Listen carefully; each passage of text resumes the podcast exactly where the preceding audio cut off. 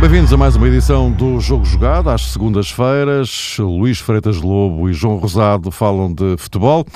Meus caros, eh, estamos na contagem decrescente e acelerada para o fecho de, do mercado de janeiro, por acaso a 1 de fevereiro. Uh, e já aqui uh, algumas coisas sobre as quais poderemos falar, isto depois de uma jornada de fim de semana em que os três da frente ganharam. há aqui uma, uma questão relacionada com a arbitragem que vamos reservar para mais daqui a pouco. Mas o mercado, enfim, está a centrar as atenções em absoluto. O, o, o Sporting, muito ativo neste último dia, Hernan Barcos, contratado por uma época e meia. Já tínhamos o, Sebastián Coates, que tinha sido adquirido antes pela equipa leonina. empréstimos de Labiade, Tanaka. Um, um, quadro em que, e daqui até fechar o, o, mercado, ainda pode haver mais alguma novidade, nomeadamente relacionada com Freddy Montero. Uh, Luís, olhando uh, para isto, começaria por ti, uh, olhando para isto, uma movimentação muito significativa do Sporting neste, neste último dia. Sim, é verdade. Boa tarde e um grande abraço a todos. Neste momento, sim, embora os clubes já se tenham deixado de, de vícios caros nesta, nesta, fase da época, também já não os podem ter.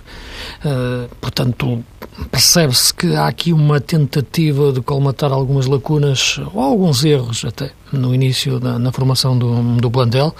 Uh, embora não, não, não, seja esse o caso do, do Sporting, talvez no Porto isso, essa abordagem tenha que ser um pouco mais, mais ampla, até porque há mudança de treinador e pode haver mudança de ideias na forma de jogar e, portanto, ali pode haver aqui uma margem de, de, de alteração que possa ter a ver também um pouco com o modelo de jogo. Uh, no caso do Sporting, não. A alteração terá a ver com questões pontuais em relação a algumas posições, mas, como estavas a referir, as entradas têm a ver também com saídas. A questão do central foi algo que fomos falando aqui ao longo dos tempos, uh, embora eu tenha falado sempre da questão do lateral direito, uh, que me parece que não se vai confirmar uh, em relação ao Sporting, mas em relação aos avançados. Surpreende-me um pouco a saída do Montero, sinceramente, pela, pela, pela qualidade que o jogador tem, viu-se até já no, no último jogo, pela facilidade com que resolve problemas difíceis nas alturas mais complicadas dos jogos. Vem desde a final da Taça de Portugal eh, até o jogo de ontem. Um jogador com um poder de recepção notável nos momentos mais difíceis, mais quentes, nos últimos minutos. Eh, eh, tem em todo jogo, como é evidente, mas aí não treme. E é um tipo de jogador que eu acho que joga muito bem nas costas do ponta de lança, como o Sporting agora, em princípio, vai perder avançado puro, sendo também Gutierrez. Uh, acho que será cada vez mais o espaço de, de Brian Ruiz. A contratação de Barcos. Uh, enfim, não, quer dizer, o jogador em si, o valor do jogador não está em questão. Já o conheço e sigo há muito tempo, já tive a oportunidade de elogiar talvez há 4, 5, 6 anos, na altura que estava mais, mais ali a aparecer com os seus 25 anos, 26, no futebol brasileiro. Uh, avançado forte, corpulento, jogador que tem que estar bem fisicamente para estar, para estar bem. Uh, vejo sempre muitas vezes a ganhar facilmente algum peso, mas, mas isso tem muito a ver com aquilo que é, que, que, é, que, é, que sabemos que é o futebol brasileiro, uh, em que isso, esse aspecto a nível de avançados não, não, não, não tem o tratamento que eu acho que devia ter a, a nível de top, uh, como acontece na Europa. Uh, eu não digo que ele seja muito parecido com o Slimani, mas, mas não anda muito longe em termos de estilo. Portanto, não é o tal segundo avançado puro como, como, como Montero e o próprio Tel sabe, sabe adaptar. Vamos ver qual será exatamente a ideia do, do Jorge Jesus. Não sei se também isto já não terá a ver também com o Sporting a pensar em tudo que pode acontecer com o processo que está, que está a existir em torno do, do, do Slimani, porque é um jogador algo semelhante nos seus movimentos e na posição que pode ocupar isto é, não poder contar com Slimani durante algum tempo, Portanto, há aqui vários, vários, vários, vários fatores que poderão estar em, em, em equação. Não acha que de, no fim de tudo isto, tirando a questão do central, o Coates é um bom central, mas vem sem, sem ritmo de jogo, embora o Jesus tenha falado mais na questão de ter que aprender a defender como o Sporting defende, que é uma coisa única no mundo, como dizia, como dizia o Jesus, eu acho que os centrais não complicam tanto as coisas assim, embora tenha que existir algum rigor posicional na forma de jogar do Sporting, claro, mas acho que é um bom central. Uh, eu, eu, sinceramente é, é, o regresso do Ruben Semedo eu percebi que era para central, porque não, não vejo com conceitos de jogo para, para jogar uh, a médio defensivo numa equipa do Jorge Jesus. Aliás, o Jorge Jesus, uh, fisicamente sim, ele encaixa exatamente naquilo que o Jorge Jesus quer para o número 6, mas seria para central. E se o Everton sair, e já tendo subido, saído o, o Tobias, portanto, o, o Ruben Semedo e o Coates fazem, fazem bem os lugares, mas é mexer em posições que a mexer numa posição mexe na outra, porque os centrais jogam sempre em dupla, isto é, há sempre uma complementariedade e o Sporting necessita, necessita disso. Uh, embora devo dizer que, que o Sporting, eh, se, se olharmos para aquilo que é uma linha defensiva de top, o Sporting com, com a Académica uh, jogou com João Pereira, Naldo, Ruben Semedo e Marvin. Uh, está muito longe daquilo que tu olhas para este, se no início da época tu falasse nestes quatro defesas, nesta linha de quatro, Tu não dirias que era uma linha de um, de um candidato ao título, claro, de um campeão. Uh, o Marvin é um jogador que tem limitações táticas enormes, defensivas. A época passada nem sequer era titular no Rio Ave. E esta época começou a aparecer ali entre lateral e extremo, mas destacava-se a atacar. E destacou sobretudo contra o Sporting. Uh, o Ruben Semedo é um jogador, enfim, que se expunha aos erros muitas vezes de uma forma perigosa. E no Vitória de Setúbal fez bons jogos, é verdade, mas longe de, de, de o ver numa equipa grande. O João Pereira já não é o jogador que era. Portanto, a nível de centrais, a nível de linha, de linha defensiva, Jorge Jesus, de facto, tem que trabalhar muito bem a especificidade destes jogadores todos para se manter, eh, manter a top. Uh, e outra questão que podemos falar mais à frente, já, está fora do mercado de análise ao Sporting, tem a ver com uma questão que tem sido muito debatida, que é a questão do decrescer de, de rendimento do William Carvalho, que não parece ser isso, mas isso poderá ser o tema podemos pegar mais à frente. Okay. Uh, João, uh, este cenário, esta reformulação do, do, do Sporting eh, com estas contratações, nomeadamente Barcos e, e Coates, sobretudo estes dois, não é? E depois, enfim, depois há os empréstimos, as saídas, mas olhando mais para aquilo que, com que Jesus de facto vai contar. O, Sporting, Mário, parece-me que está hum, num esforço para hum, ter exclusivamente jogadores que possam imediatamente absorver a filosofia de Jorge Jesus. Eu creio que a preocupação maior é essa. A contratação de barcos, se calhar, foge um bocadinho a este critério, porque o Sporting terá, como todos os outros, as suas limitações financeiras e, pelos vistos, não foi particularmente feliz em, em algumas abordagens de mercado. Ao que parece, e isso não terá sido também desmentido, o Sporting interessou-se, em primeiro lugar, por Marega, mas perdeu a corrida para o Futebol do Porto. Se calhar o interesse de Jorge Jesus, absolutamente compreensível, e não estará sozinho nesta matéria enquanto treinador Jesus, é de facto contar agora com jogadores completamente adaptados e habituados ao futebol português. Quando recuperou Ruben Semedo, quando deu indicação ao Sporting para contratar Bruno César ao Estoril, o próprio caso do Marvin Ziegler no Rio Ave, enfim, todos estes exemplos, na minha perspectiva, representam um bocadinho desta ideia de Jesus em não perder depois muito tempo com o enquadramento dos novos uh, reforços. Esta hum, política também de cedência de vários avançados, uh, Tanaka, ao que parece de Montero, o próprio uh, Theo Gutierrez, uh, por outro lado, remete-nos para aquilo que têm sido as opções de Jesus ao longo deste, desta temporada e, sobretudo, do campeonato, que é a sua prova prioritária, e não falamos, penso eu, de titulares indiscutíveis.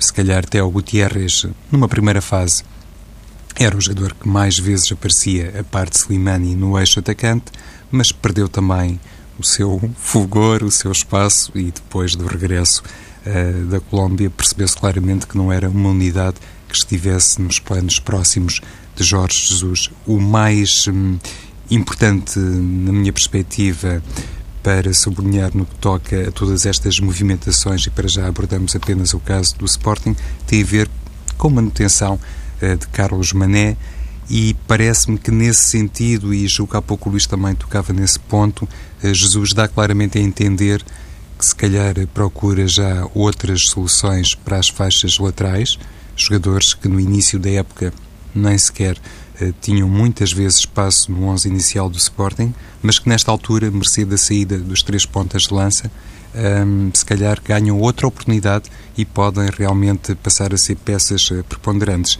A manutenção de Carlos Mané, o facto, lá está, de Marvin Ziegler, inclusivamente, poder uh, ser um, enquadrado como elemento mais de ataque e não propriamente como lateral esquerdo, podem ter a ver com esta pretensão de Jesus em dar, de facto, a Brian Ruiz tarefas exclusivas, passa o termo, no corredor central.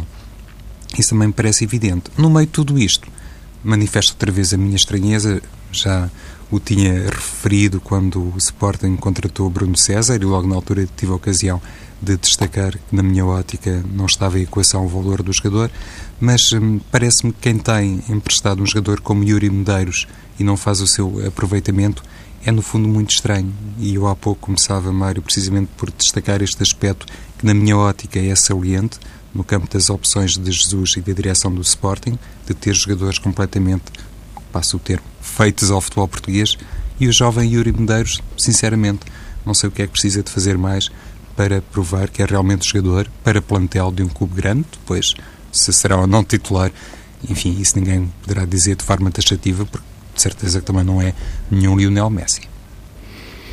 Sim, o Yuri é bom jogador, isso não há dúvida nenhuma, embora aí, mas, mas, mas, sinceramente acho que ele deve estar a rodar mais um ano, mas que nesta altura ele tem que jogar nesta idade, acho que no Sporting teria dificuldade em jogar muitas vezes de forma eh, regular, seguida, consistente, pode-se discutir um pouco a equipa onde está, com todo respeito para, para, para o Moreirense, que, que, é enorme, mas ele necessitava talvez de uma equipa de um ataque mais, mais continuado, eh, porque se, para ser equipa, jogador de equipa grande seria isso, mas penso que, que o empréstimo, o manter do empréstimo pode ser, pode ser uma boa ideia. Estranho um pouco agora ver o Mané ressuscitado, hum, porque durante algum tempo pareceu que a equipa, que o Jorge Jesus tinha desistido dele, o jogador entrou de raiva, eh, uma, uma, atitude reativa, digamos assim, na forma como, como jogou até em Euroca para, para a taça da Liga, e, e agarra o lugar.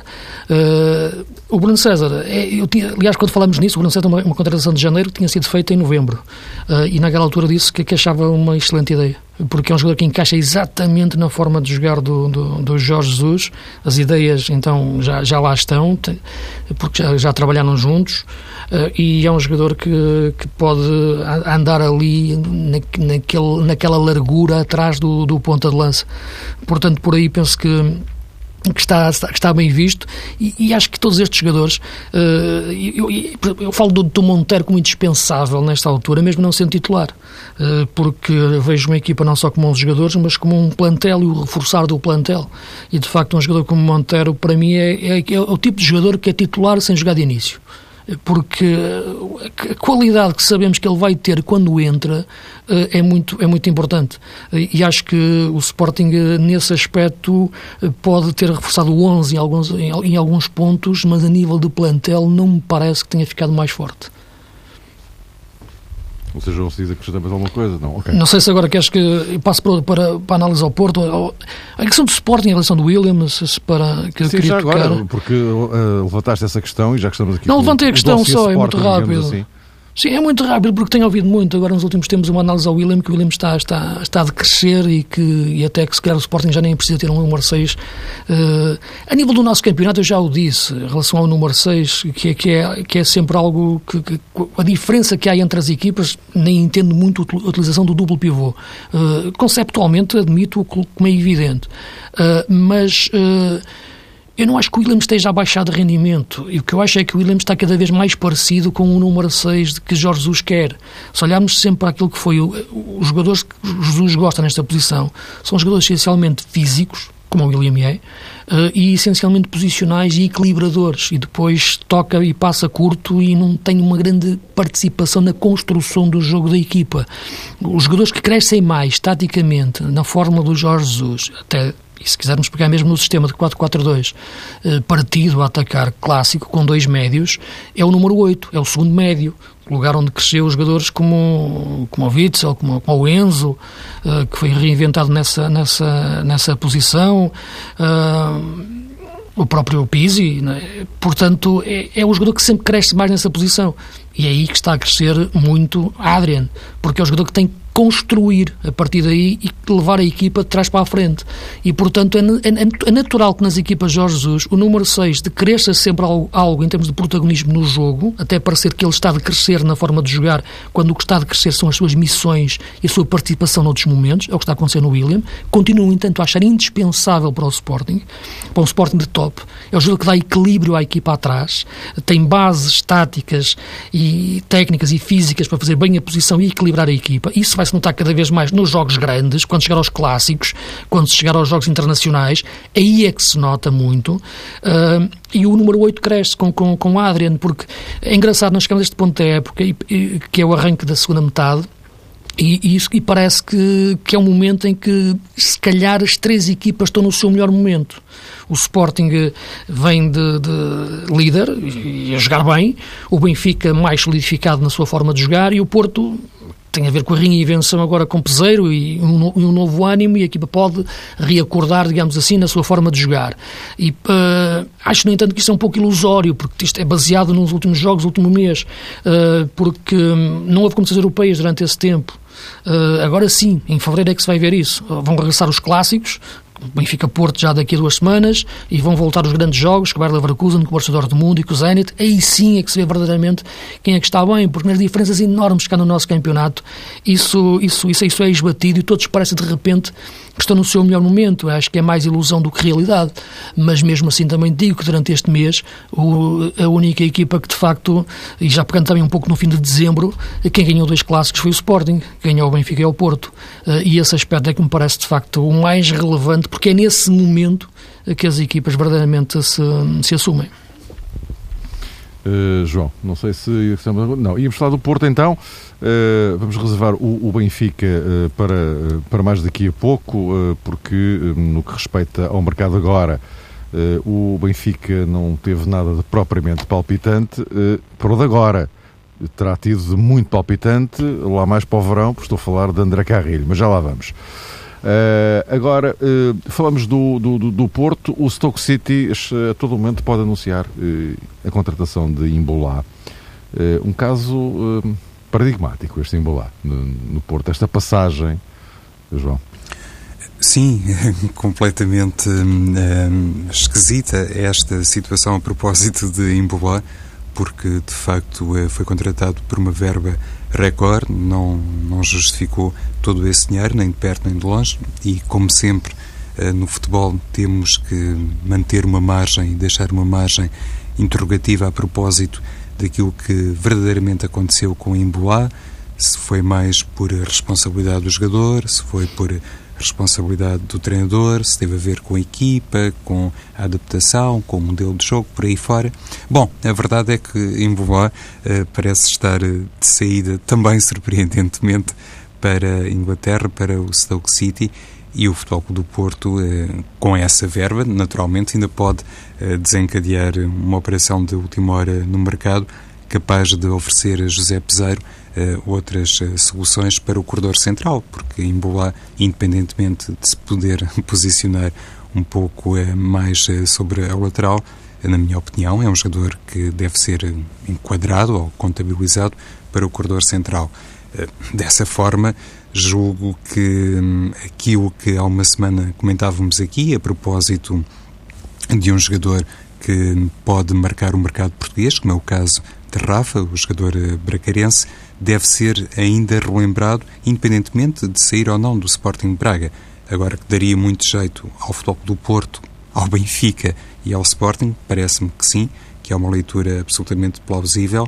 E no quadro desta saída de Imbolá, com a correspondente recompensa financeira, provavelmente, digo eu, o Porto até poderá estar em vantagem face a outros clubes. Eh, no momento, eh, tanto eh, o Benfica, como o Sporting, como o Porto, podem não julgar prioritária a contratação de um jogador como Rafa, porque já se percebeu que será um jogador caríssimo. O que me parece é que qualquer um dos grandes, quem primeiro chegar a Rafa, admitindo-se que até por uma questão pode ter a ver com a vontade do jogador ele vai pretender manter-se mais uma ou duas temporadas no futebol português, admitindo-se que ele a sair do Braga vai para um grande clube nacional, um dos três grandes, julgo que quem se antecipar à concorrência pode realmente marcar aqui uma diferença significativa, não apenas a curto prazo, mas se quisermos a médio prazo, porque a manter toda esta evolução, a confirmar todo este talento e competência, parece-me claro que Rafa também vai permitir à sua futura equipa depois um encaixe financeiro muito importante.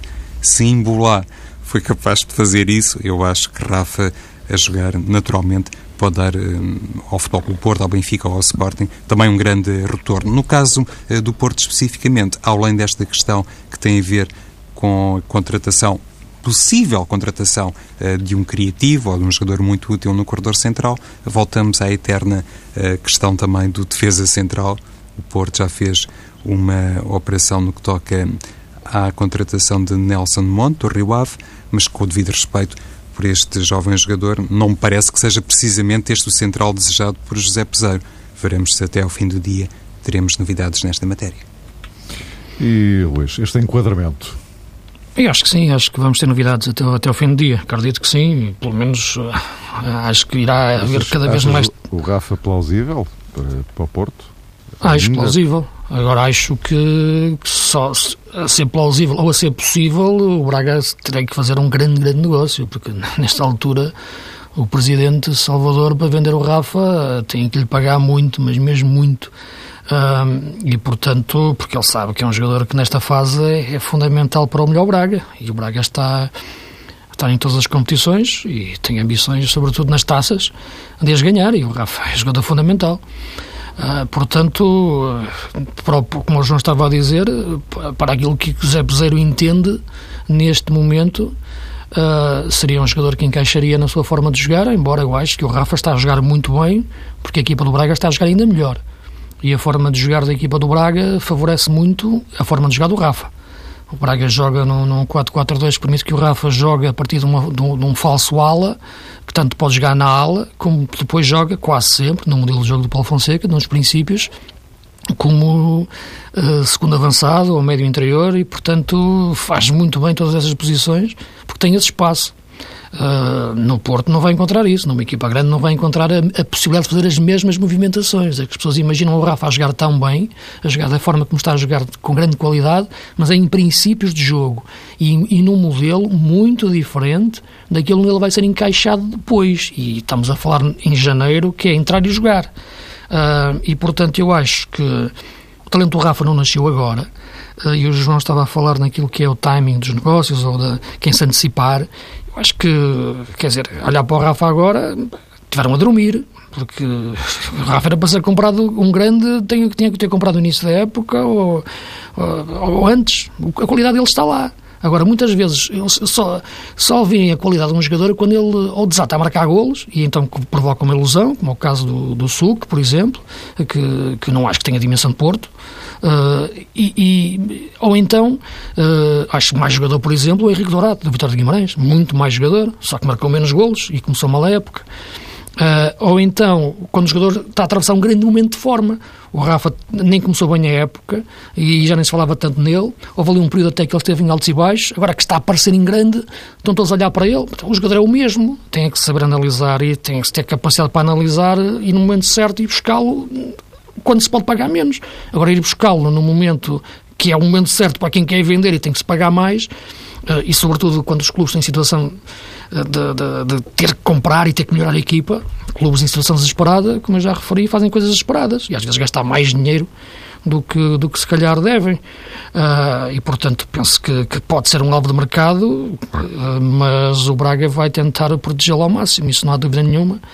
Uh, dentro deste novo Porto, aliás, o Porto tem outro, outro jogador de grande qualidade emprestado ao Vitória de Guimarães, para, para a mesma posição, embora diferente o jogador, que é o Otávio, que joga ali a segundo avançado, 10, que também é um jogador que seria seria, seria muito, muito, muito interessante. Uh, vamos ver, inclusive, em relação àquilo que é Suki Marega ter entrado, o que é que vai acontecer ao André Silva. Uh, espero que o André Silva se confirme o seu empréstimo a uma equipa da Primeira Liga. Acho que ele já é grande demais para estar a jogar na equipa B. Acho que não é bom neste momento estar a jogar na equipa principal exigindo-lhe tanto. Já nem falo na questão do Lopetegui, que o metia, enfim, a 20 minutos do fim, eh, em Alvalade a perder por 2-0, mas também aconteceu com o Rui Barros entrar em Guimarães, já perto do fim.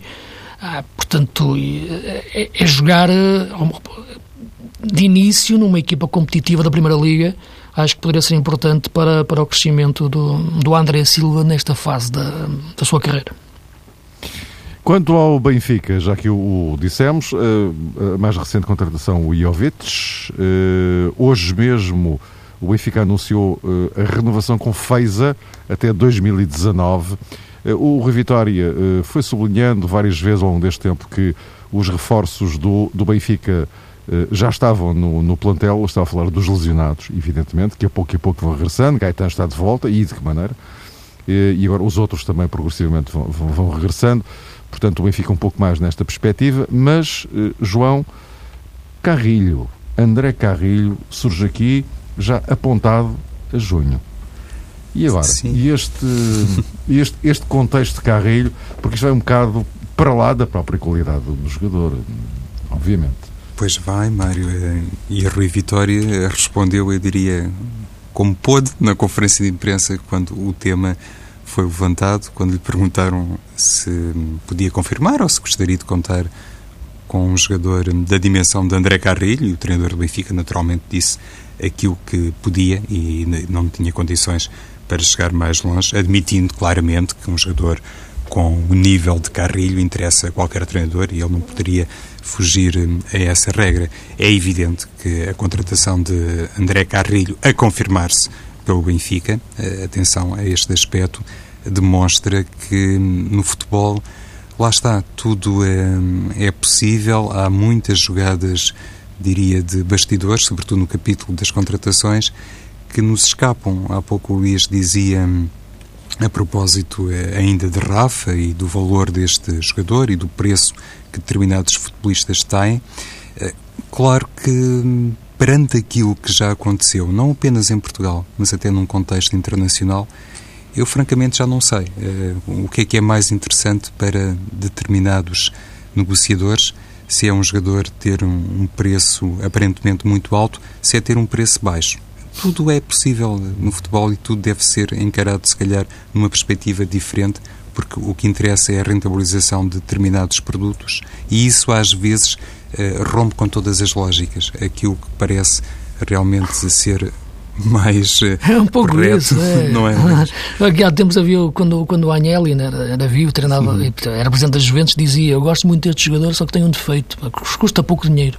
Pois, ora, aí está. E eu recordo-me, não, não sei se isso correspondeu à verdade, francamente não tenho assim ideia, nenhuma confirmação oficial, mas quando o Rafa estava no Feirense, o próprio Sporting se terá interessado pelo jogador e depois, em certa medida, perdeu a corrida para o Sporting Braga. E, enfim, são uh, circunstâncias que realmente marcam estas operações de mercado.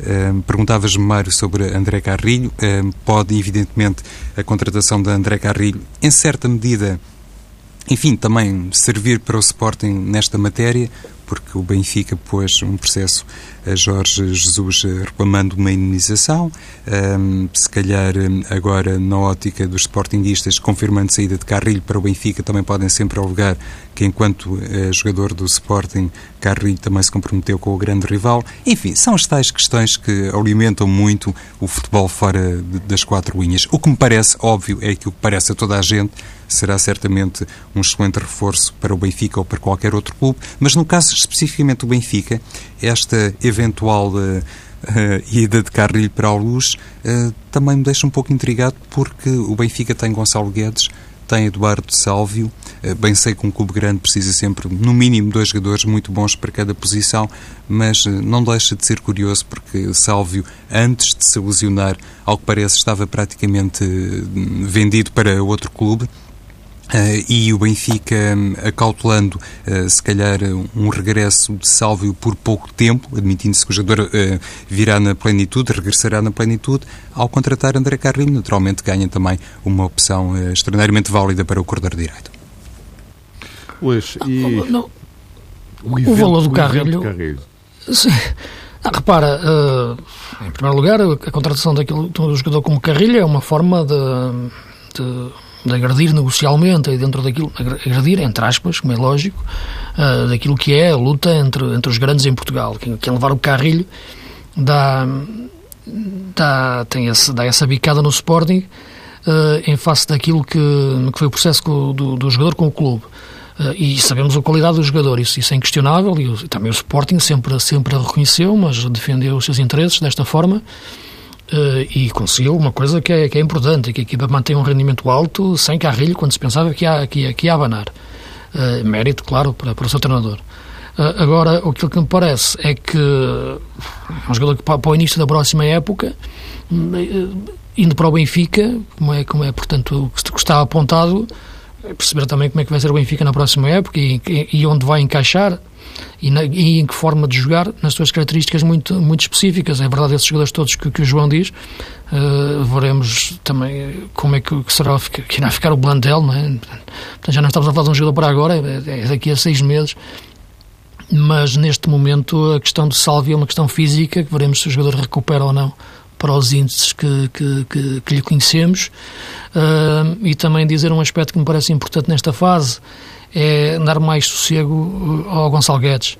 Eu acho que Gonçalo Guedes é um jogador que tem um talento e uma qualidade enorme, mas tem que crescer. Tem que ter aquilo que eu chamo o sossego do treino para fazer a maturação da sua formação. Uh, acho que não necessita agora de primeiras páginas, nem de páginas do World Soccer, dizer que é um dos melhores sub-21 do mundo, extremo, ele nem é, nem é bem um extremo. Uh, e, portanto, agora está a jogar Pizzi, está a jogar Gaetan, está o Carcel lá para entrar, o Gonçalo também pode jogar e vai jogar, mas com calma. E eu acho que este aspecto é muito importante. A vontade, a voragem de se fazer estrelas tão, tão rápido só é proporcional depois com a velocidade com que muitas, muitas delas caem. E quer o André Silva, quer, quer o Gonçalo Guedes, para falar em dois jogadores, necessitam dessa, dessa, dessa tranquilidade, sobretudo sendo avançados a quem, se, a quem se exige tanto os médios é um pouco, é um pouco diferente, porque há, há muitos momentos no jogo, recupera, toca, perdes uma bola, voltas a ganhar outra a seguir, e por isso o Renato Sanches, como, como, como o Rubem Neves, Uh, são jogadores que podem crescer de outra forma, taticamente têm outra margem, digamos assim, para, para errar, inclusive. Defesas e avançados é um pouco diferente. E, portanto, isto é, isto é pelo menos a minha forma de pensar. Uh, e por isso eu acho importante para o Gonçalo Guedes que neste momento saia um pouco do barulho das luzes e cresça de forma mais, mais, no, mais na, na, confidencialidade do treino, não é? como lhe gosto de chamar. Vamos esperar então pelas eh, últimas horas para ver mais algumas surpresas que podem aí surgir. É um clássico, haver sempre qualquer coisa lá mesmo ali, ou queimar da, ou queimar da meia-noite, não é? Sim, e o Benfica tem agora esta questão por causa da lesão de Lisandro, não sei se pode Exatamente, sim, sim, sim, sim. Uma janela de obrigação. Isso é verdade. Ora bem, eh, eu tinha dito que uh, reservávamos para o fim uma, eh, uma pequena abordagem à, à arbitragem. Nós não, não costumamos muito falar de, de, desta matéria aqui, porque, enfim, fala-se tanto de arbitragem em tanto sítio, todas as semanas ou todos os dias, ou não sei o quê, que, enfim, seria um pouco chover no molhado também da nossa parte passar a vida a fazer a mesma coisa. Só que há momentos e momentos, e, João, nós eh, ontem fomos confrontados com uma situação que, embora não seja inédita, é um pouco insólita. Um árbitro, no caso Cosme Machado, eh, vir explicar-se publicamente sobre aquele eh, lance do segundo golo validado à Académica em Alvalade, frente ao Sporting, eh, um erro grosseiro, eh, opinião unânime, de facto, aquele golo nunca poderia ser validado. Mas a verdade é que foi. E a questão é que Cosme Machado veio ontem publicamente, e nós sabemos que os árbitros não podem fazer declarações públicas sem autorização superior, entenda-se, do Conselho de Arbitragem, entenda-se, de Vítor Pereira, mas uh, dar uma explicação sobre esta, esta matéria.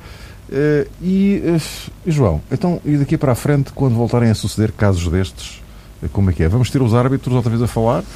Ou estamos perante uma exceção que confirma a regra, mas a exceção eh, pode existir, faça a regra, eh, como é que é?